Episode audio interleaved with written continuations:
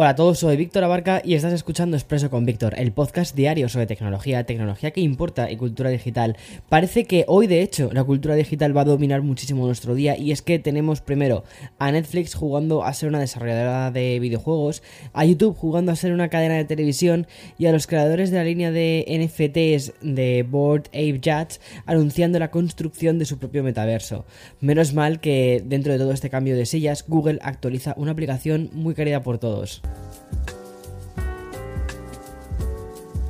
Bueno, durante los meses del año pasado, sobre todo, en Café con Víctor hicimos una cosa que fue. Eh, que, yo considero además que sigue siendo algo como bastante único, bastante interesante, que fue un repaso a la historia de Internet. No sé si pudiste escuchar esos episodios que hicimos de historia de Internet, pero mm, al menos desde el prisma de la cultura digital, el cambio que esto produjo, esta explosión global, creo que hicimos un muy buen resumen ahí, ¿vale? Y mm, hay uno, hay uno de todos los episodios que publicamos que considero que es especialmente redondo y que merece mucho la pena volver a traer. Porque bajo el título de YouTube y su influencia en la cultura de Internet, los nuevos, los nuevos creadores digitales, analizamos la progresión de esta plataforma. Mira, la historia, desde sus vaivenes, el proceso en el que han ido pasando los creadores e incluso hasta el propio site, hasta convertirse en lo que es hoy en día.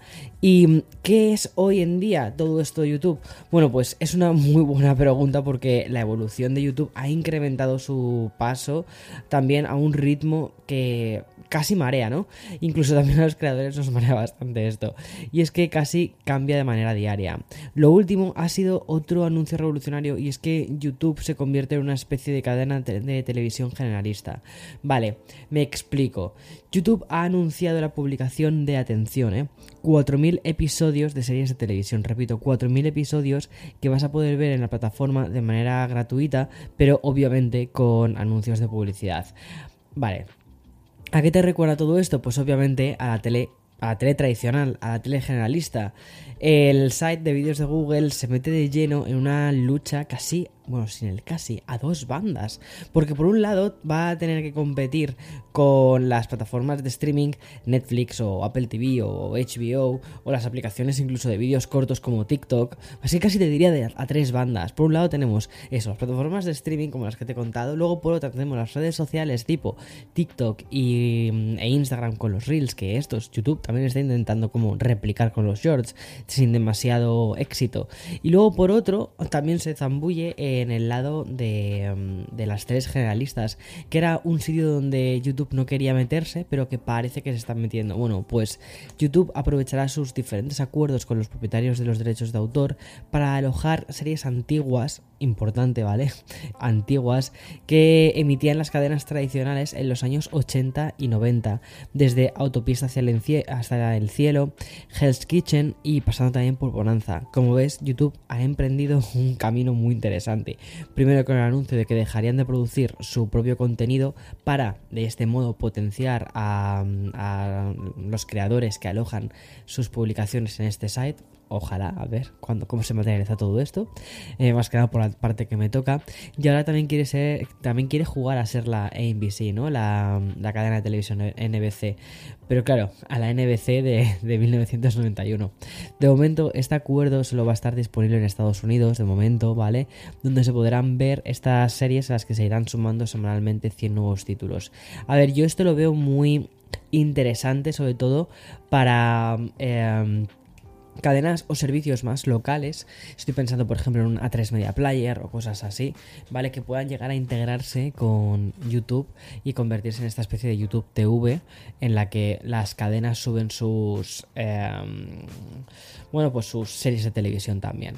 En fin, yo no sé si esto va a tener tantísima repercusión, si esto se va a terminar materializando en algo, porque yo creo que también la gente en YouTube lo que quiere es ver vídeos de creadores, de, de youtubers.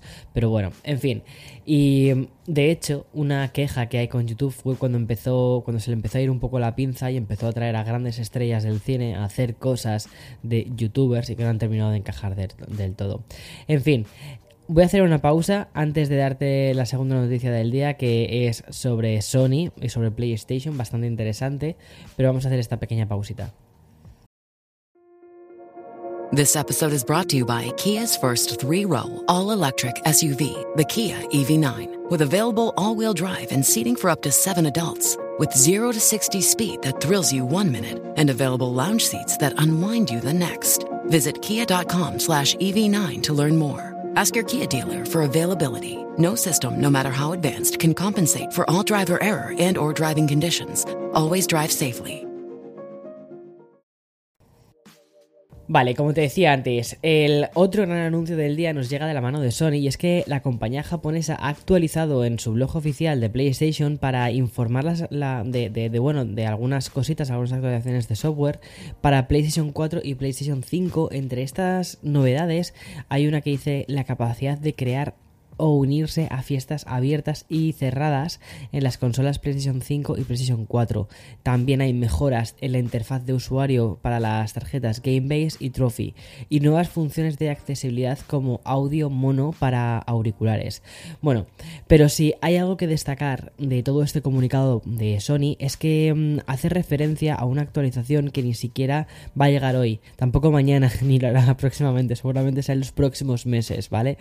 Eh, PlayStation 5 añadiría la tal mencionada VRR en algún momento de este año 2022 y la frecuencia de actualización variable lo que permitiría sería sincronizar de forma dinámica la pantalla con la salida gráfica de las consolas de nueva generación, porque según informan desde Sony, cuando llegue la VRR a PlayStation 5, los juegos mejorarán su rendimiento visual al minimizar o eliminar los artefactos visuales. Estoy leyendo textualmente, ¿vale? Lo que ponen, los artefactos visuales como los problemas de ritmo de fotogramas y el desgarro de la pantalla.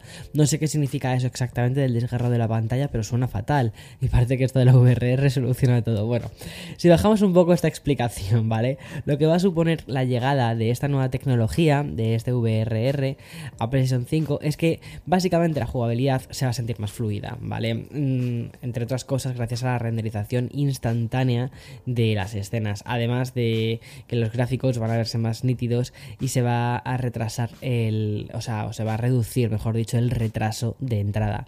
Según informan además desde Sony, todos los títulos anteriores a la futura actualización podrán optimizarse con esta nueva tecnología sacando básicamente nuevos parches. Es decir, cualquier juego de PlayStation 5 va a ser compatible con esta mejora. Y ahora paso de PlayStation a Nintendo. De manera muy breve quiero contarte que Dragalia Lost, el título RPG que tiene el honor de ser además el primer videojuego para dispositivos móviles de Nintendo, posiblemente no te suene porque básicamente nunca llegó a España, aunque salió en 2018, ¿vale? Va a dejar de actualizarse el 31 de marzo. Será en esa fecha cuando lleguen los, bueno, las últimas mejoras en forma de nuevos personajes y misiones y a partir de ahí comenzará un cierre gradual que finalizará en el mes de julio. Bueno, eh, yo creo que fue un experimento lo que hicieron. Creo que hay juegos de Nintendo dentro de los dispositivos móviles que sí que están funcionando muy bien, pero es verdad que el ritmo de lanzamientos iniciales que tuvieron, como por ejemplo el Mario Run, que me pareció una pasada, ese Mario me flipa, eh, ya, no lo, ya no los hacen, o el, el Animal Crossing Pocket Camp también, que supuso un muy buen lanzamiento. Creo que faltan faltan nuevos juegos para móvil. No sé, no sé si es que no les ha terminado de ir tan bien como ellos querían o qué. Pero bueno, donde sé que les ha ido muy bien, pero creo que solo tiene una pequeña parte, una pequeña participación y no estoy seguro hasta, hasta dónde entra Nintendo, es en el eh, Pokémon Go. Bueno, en fin, más novedades, pero ahora te voy a hablar de Google Fotos porque la aplicación prepara una serie de lanzamientos que llegarán en los próximos días y que van a mejorar bastante la experiencia de usuario, al menos en cuanto a la parte del nivel organizativo. Por ejemplo, gracias al botón que hará las funciones de mostrar de diferentes formas los álbumes que tengamos en Google Fotos, si hasta ahora solo podíamos verlos como si fuesen una especie de cuadrícula, con la actualización que prepara Google, esta organización mejorará sustancialmente porque vamos a poder ver y organizar las carpetas como si fuesen listas por tipo álbumes, álbumes compartidos, favoritos, carpetas en el dispositivo y también de manera alfabética. Google también va a añadir una sección para importar todas aquellas fotos ajenas a nuestras colecciones y la implementación de un nuevo botón en la parte inferior de la pantalla que justo va a servir para estas importaciones. Por último, vale informarte de que Google también va a añadir un nuevo carrusel de sugerencias contextuales que va a permitir copiar texto, recortar fotos, hacer búsquedas con Google Lens, también a partir de una captura de pantalla. Está muy bien, la verdad es que em, estos días, sobre todo, he estado metiendo mucha más caña al, a, Google Fotos con esto de que estoy metiéndome a tope para hacer la review del Pixel 6 Pro. Y em, a ver, me gusta mucho. Hacía, o sea, hacía mucho tiempo que no utilizaba la galería de fotos de Google Fotos, porque siempre suelo utilizar, cuando estoy en un teléfono Android, suelo utilizar o bien la de la de Microsoft, que es la es el, el teléfono Android que suelo llevar conmigo, o el o el de Samsung, ¿sabes? Entonces al final utilizo la galería de Samsung o OnePlus también. Durante un montón de tiempo, cuando se lanza un nuevo OnePlus, la verdad es que OnePlus, te soy muy sincero, es el teléfono que más tiempo suelo utilizar después de, que saquen, o sea, después de que hagan un lanzamiento. Este año ha sido muy raro porque aunque hayan, me estoy saliendo completamente de off topic, pero también me sirve un poco para algunas cosas que he leído, aunque no las he puesto en el guion para hoy, pero son cosas interesantes. Por cierto, esto que escuchas, ¿vale? Son sirenas. O sea, en fin, o sea, sirenas de, de, de policías y tal. O sea, es que Nueva York es tremendo. Incluso a pesar de que el piso esté insonorizado, se siguen colando las sirenas. Bueno, como te decía, OnePlus la verdad es que mola mucho porque, eh, o me molaba mucho sobre todo, porque sacan teléfonos que tienen un hardware muy bueno y un software que está muy bien optimizado. O sea, es que van súper, súper rápidos. Y el 9 Pro ha sido uno de mis teléfonos favoritos que he tenido durante un montón de tiempo. Y suelo cambiarme a un teléfono de Android cuando hay uno nuevo, cuando hay uno que me mola. Y mm, ha sido realmente con el, con el Pixel 6 Pro y con el Samsung Galaxy, este último, el Ultra 22, cuando he dejado aparcado un poco más este. Bueno, miento, miento, miento, miento. Porque cuando salió el Duo 2, ya empecé con el Duo 2. Cierto, esto fue ya en noviembre, por ahí. Pero bueno, OnePlus la verdad es que también me mola mucho la galería que tiene, pero viendo lo que están haciendo Google con su propia aplicación interna de galería de fotos, es que, mm, no sé, está genial, para Android está genial. Bueno, y paso de un ecosistema, el de Google y Android, a otro ecosistema, el de Apple. Me hace mucha gracia porque mucha gente me considera que solo utilizo un, un, ecosistema, pero es muy curioso porque a mí me encanta, me encanta la tecnología, me encanta probar todo. Y sí que es verdad que quizás me siento más cómodo, ¿no? Dentro del ecosistema de Apple, pero porque funciona todo muy fácil, muy sencillo, no es todo como me, sale al menos a mí muy natural. Y es verdad que en momentos donde directamente pones el piloto automático, buah, pues ya está, o sea, así muchísimo más fácil. Pero mm, es verdad que, que, bueno, al final lo utilizo todos porque me encanta la tecnología y me encanta probar nuevos cacharros, ya está. Bueno, como te decía, paso de un ecosistema a otro, ahora toca hablar del de Apple, y es que estos dos últimos días no han sido los mejores de, su vida, al menos en cuanto a la experiencia de los dispositivos y servicios a los que se refiere, porque la compañía con sede en Cupertino experimentó una caída en sus servidores que llevó a algunos de sus servicios a reportar fallos, desde la propia Apple Store a Apple TV, pasando por Apple Arcade, Calendar, Apple Music, iTunes y también Fitness. Vamos, una caída generalizada en todos sus servicios. La caída global no solo afectó a los usuarios, sino que también afectó a los propios trabajadores en remoto de Apple, según ha confirmado además el experto Mark Gurman, comentando que los sistemas internos de la compañía afectaron al desempeño laboral de estos teletrabajadores. Aunque la página de Apple que informa del estado no reportó ningún tipo de problema en las primeras horas, finalmente sí que se actualizó con el siguiente mensaje. Dijeron los usuarios pueden estar experimentando un problema y ponían el nombre de la aplicación. Estamos investigando este problema. Hay una, hay una página web eh, pública por parte de Apple que van contando cuál es el estado en el que se encuentran sus servicios. Y hubo un momento en el que hubo varios eh, en rojo, pero bueno, ya están todos en verde. La interrupción, como te decía, de estos servicios de la compañía se alargó durante varias horas, restableciéndose definitivamente en el día de ayer. Pero ayer hubo otra caída que fue de Apple Music, creo que duró como una hora aproximadamente, sobre las 3 de la tarde aquí en, Nueva York. Y Apple Music pues no, no, no funcionaba correctamente, iba muy lento. Pero bueno, ya está todo solucionado. Al final es eso, cuando dependemos tanto de la nube, eh, bueno, a veces, a veces pues puede fallar. Estos fallos se dan una vez cada X años, pero bueno, durante ese tiempo pues hubo gente que no pudo escuchar sus canciones favoritas, no pudo hacer sus entrenos o no pudo eh, pagar con la tarjeta porque incluso la Apple Card también daba fallo. O sea, es muy curioso todo esto.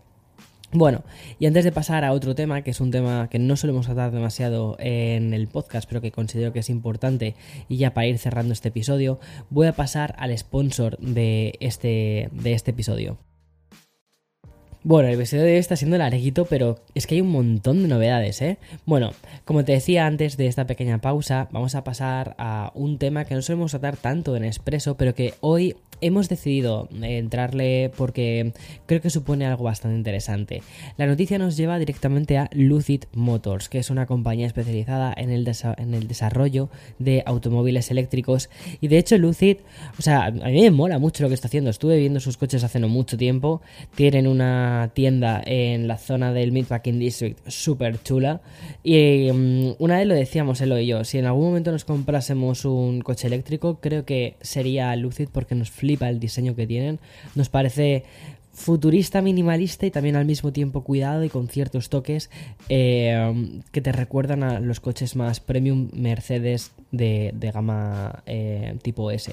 Bueno, eh, que me voy las, por las ramas, pero están muy guays. Si no los has visto, échales un ojo porque creo que te pueden también eh, molar sobre todo lo que está haciendo esta compañía. No sé cómo, o sea, no sé cuánto ruido está haciendo en otras partes del mundo. Aquí en Estados Unidos sí que está haciendo bastante ruido. Bueno, pues lo que te iba a decir. Este fabricante ha anunciado una asociación con Nvidia, que es una empresa que va a proporcionar sus chips para ordenadores de la siguiente línea de coches eléctricos de Lucid Motors. Los chips de Nvidia permitirían a los vehículos de la línea Hyperion una conducción autónoma que también se extendería a una asistencia al conductor. Según han informado ambas compañías, la colaboración se basará en la plataforma de Drive Hyperion de extremo a extremo de Nvidia. Entrando más en detalles, esta diversión Drive de Nvidia otorgaría a los conductores de Lucid Motors un mayor grado de personalización en la conducción y es que gracias a estos chips que fabrican recibirían un nuevo sistema avanzado de asistencia al conductor, así como estacionamiento automatizado, lo cual a mí me vendría genial porque no sé aparcar, y la ya mencionada conducción autónoma, no, fuera, fuera de bromas, ¿vale? O sea, fuera de bromas. Eh, yo si algún día vuelvo a conducir, no, esto no sé te lo he contado alguna vez. Yo tengo el carnet de conducir, ¿vale? Me costó muchísimo sacármelo, me lo saqué con 19 años. No sé si tuve que repetir el examen cuatro veces, nunca había repetido tanto un examen. O sea, el, teórico a la primera, pero el práctico me costó muchísimo. Creo que nunca me había sentido tan inútil en mi vida, te lo juro, ¿eh? eh de hecho, esto es una, anécdota, ¿vale? Eh, la primera vez que intenté sacarme el carnet de conducir, iba tan nervioso que cuando mi profesor de, o sea, cuando el, cuando el examinador me dijo acelera por esta autopista, puse el coche a una velocidad pero a una velocidad que dije, madre mía, madre mía, que esto parece el Forza Horizon, te lo juro. Y obviamente a los dos minutos me dijo, por favor, para en un lado que nos vas a matar. Y eh, sí, ha suspendido, como te puedes imaginar. dije, vale, sí, lo entiendo. La otra vez, la siguiente vez, casi atropello a, un niño que iba corriendo, iba corriendo con la mochila, ¿vale? Eh, por un, en un paso de cebra, casi cerca de un paso de cebra, que es como Víctor, por Dios, es un peligro al volante. Menos mal que frené muy rápido, pero frené así como tan rápido, ¿vale? Que el profesor, o sea, o el examinador se, asustó y, y, ya está, y suspenso porque no lo hice suave. A ver qué voy a hacer si es una persona corriendo en un paso de cebra. Bueno, y luego, pues no sé, otro fallo tonto que tuve por ahí. Ah, otro fallo fue que no supe aparcar, ya está. Eh, me bajé del coche, me acuerdo, y dije, yo aquí no sé aparcar, suspenso. Y la otra vez ya sí, la otra vez yo creo que ya me dijeron, mira, Héctor, eh, te lo vamos a poner muy fácil, en un campito, así, sin coches. No, o sea, me lo puse. El la cuarta vez fue bastante más fácil. Yo creo que fue en plan de, mira, no te queremos volver aquí a ver nunca más. Y ya está. Pero luego eh, estuve conduciendo durante un año, se me daba bastante bien, curiosamente. Pero lo dejé, lo dejé por un tema personal. Eh, y bueno, es, ahora mismo me cuesta muchísimo volver a conducir porque me genera un estado de pánico increíble y, ya está. En algún momento quizás vuelva a hacerlo, vuelva a conducir. Entiendo que necesito saber conducir o necesito mm, sentirme ágil al, volante y no como estoy, que cada vez que intento conducir me siento como agarrotado. En Texas intenté volver a hacerlo, pero nada, no pude, fue imposible. Me fue completamente imposible. Y nada, lo que te iba a contar. Eh, entonces, esto de que el coche aparque por mí solo y que en algunos momentos pueda conducir el coche solo, eso me viene genial, porque yo tengo un problema de distracción brutal, ¿vale? O sea, me distraigo con nada. Entonces, si tengo que cambiar la canción de un álbum, ¿vale? Pues por lo menos poder soltar las manos del volante, poder mirar a la pantalla y volver a centrarme en conducir. No sé si eso es una buena idea para mí, eh, quizás no. Bueno, Otra cosa que tengo que destacar, además de Lucid, es que no es la primera empresa de automoción con la que, está colaborando Nvidia, ¿vale? Este fabricante de chips ya ha trabajado con grandes firmas como por ejemplo Mercedes-Benz, Volvo, eh, Jaguar y también Hyundai.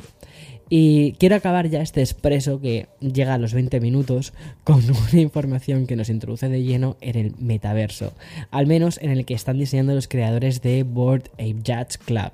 Ya sabes, los míticos NFTs estos con forma de mono que han colapsado la cultura pop y que de hecho el otro día perdí no sé cuántas horas de mi vida en intentar elegir uno que me gustase y que estuve a punto, estuve a punto menos mal de comprarlo, menos mal que no lo hice, ¿vale?